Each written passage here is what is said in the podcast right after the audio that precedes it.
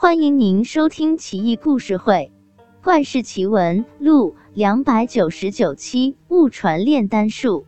唐宪宗李纯元和年间，江淮间有位张山人，他博学多才，喜欢修习道术，常往来于名山大川之间，自称会炼丹术，很多人慕名而来，拜其为师。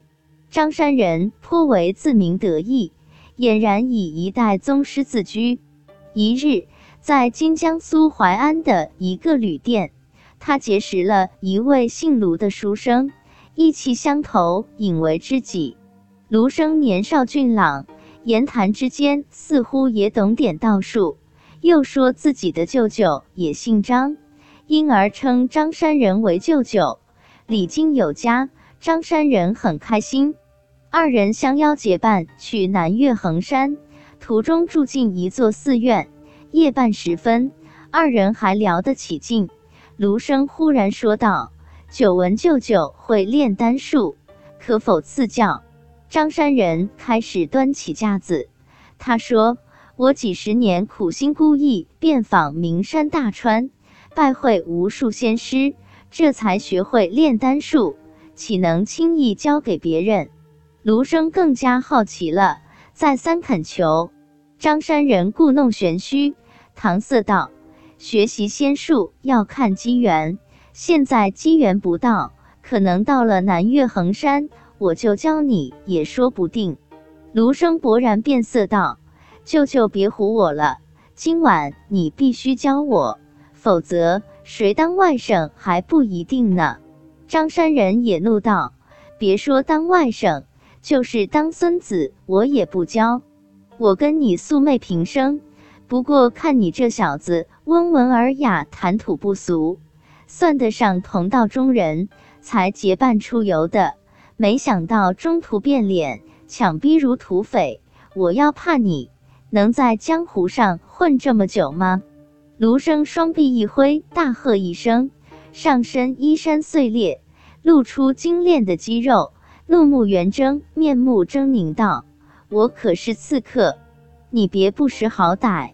卢生掏出一把匕首，形如偃月，一把拿过火堆旁一个熨斗，用匕首轻轻切割，熨斗像切水果一般被切割碎裂。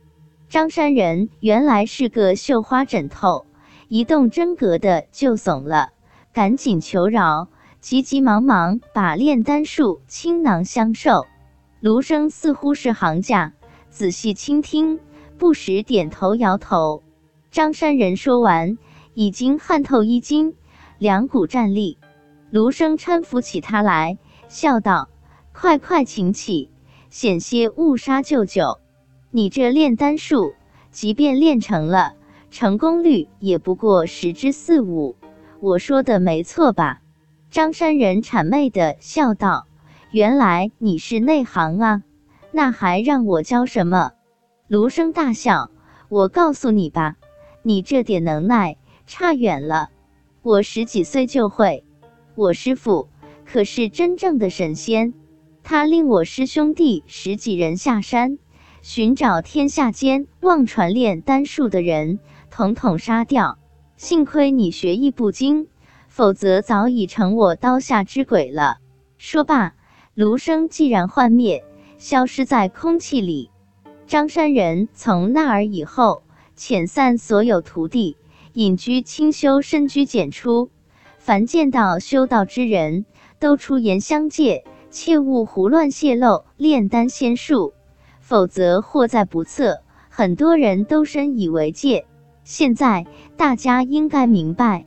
为什么炼丹术失传了吧？